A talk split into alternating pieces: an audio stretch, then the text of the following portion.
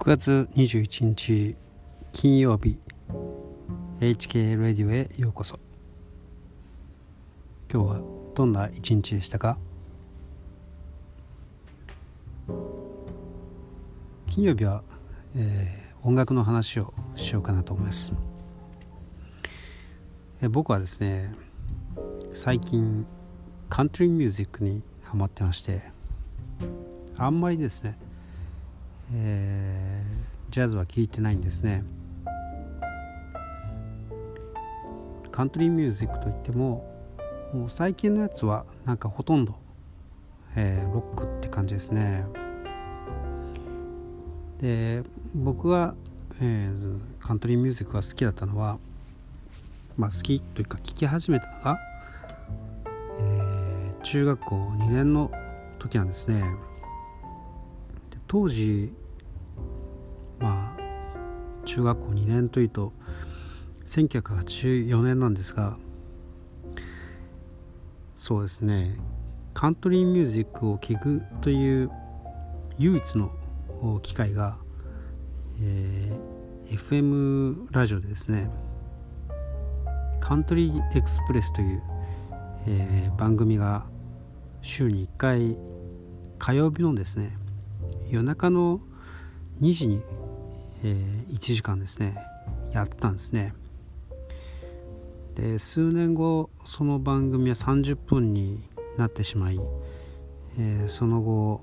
確かなくなったんじゃないかなと思います。まあ中学校高校とですねその番組を結構楽しみに火曜日はですね夜中まで、えー、起きてましたでまあ当時はそのオンエアされるですね音楽をカセットテープに吹き吹き込んでですねまあそれを楽しみにこうコレクションにしていくみたいなまあそんな感じでしたね。まあ、残念ながらもうカセットテープは持ってないんですが全部処分してしまいましたがまあ当時ですね好きだった人たちの名前を何人か覚えているのでまあそういう人たちをですね今 YouTube で見つけて、えー、聞き始めたんですね。で、まあ、今ではえっ、ー、と Spotify でよく聞いてます。まあ具体的に、えー、誰が好きなのかというと、えー、ランディ・トラビスという人とかですね、えー、ジョージ・ストレートそれからジャッズというですね。あのお母さんと娘のデュエットの、はい、グループなんですけれどまあ80年代のですね結構ポップなカントリーミュージックを僕は好んで聴いていたのでやっぱりその辺りの人たちが今でも好きなんですね。まあ現役で今でもやってるのは多分ジョージ・ストレートぐらいなんでしょうけど、まあ、とにかく、えー、僕はですねあの渋さにしびれてしまいます。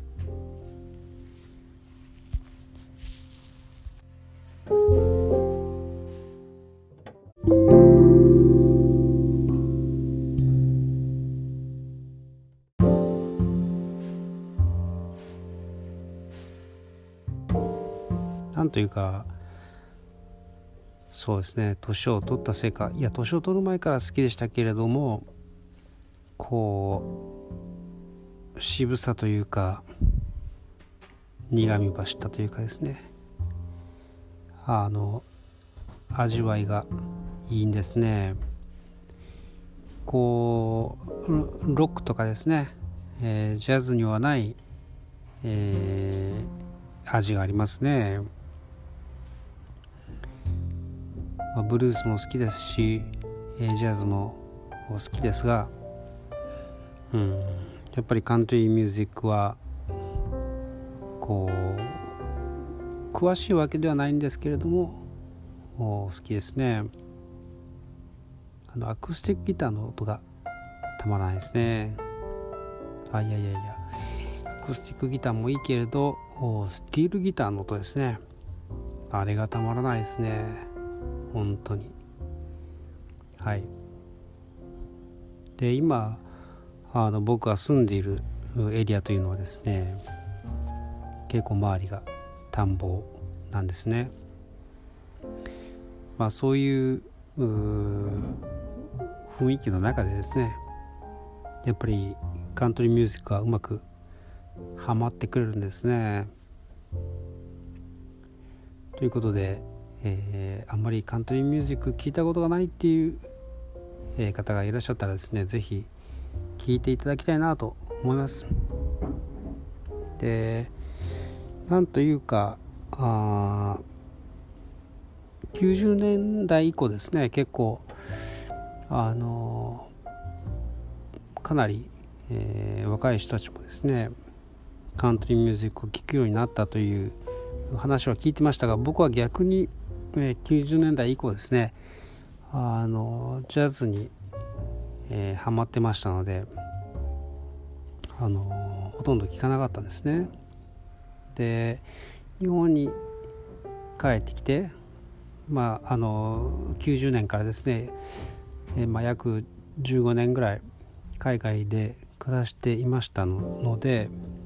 えー、日本に帰ってきて、子供ができたりとかですね。まあそういうシンプルな生活をしていく中でやっぱりまたシンプルなカントリーミュージックに心が戻っていったというかまあそんな感じですね、まあ、もちろんジャズも好きなんですけれどもでもなんというかうんシンプルな中の味わいというか、うん、そういうものに最近ですね、えー、ハマっています。そのシンプルな方が結構難しいんだなっていうことはですね。そのフォーカルの歌い回しとかですね聞いている中で、えー、感じさせられますねあと結構似たような曲似たようなコード進行、えー、という中で、えー、どれだけいい曲を作ることができるかというのもまあ一つのチャレンジですよね。まあそれを言ったらあのもうワンパターンのブルースなんかまさにそれの極みですよね。まあ、どれをやっても同じように聞こえるのかもしれないですけれどでもその中で、えー、個性を出すというか違うものを作るというのは本当に至難の技だと思います。